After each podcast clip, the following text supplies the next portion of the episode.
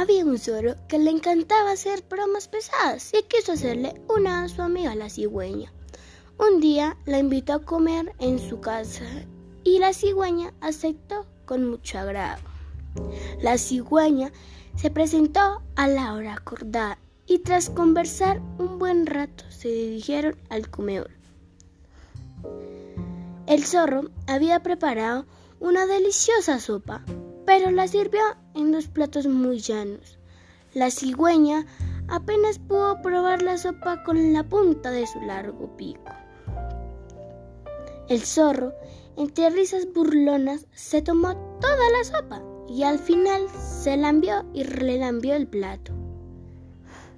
La cigüeña pronto se dio cuenta de la broma del mal gusto que le estaba jugando el zorro.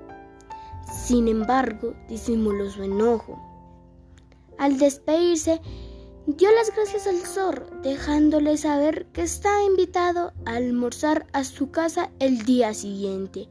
El zorro se presentó en la casa de la cigüeña. Al entrar, sintió un olor exquisito que le hizo el agua a la boca y lo llenó de emoción. Pero la emoción le duró poco, porque el guiso que había preparado la cigüeña le fue servido en un jarro muy largo y de cuello estrecho.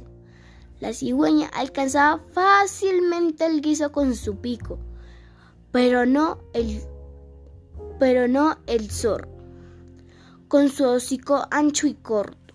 El zorro, muy avergonzado, se marchó con el rabo entre las patas.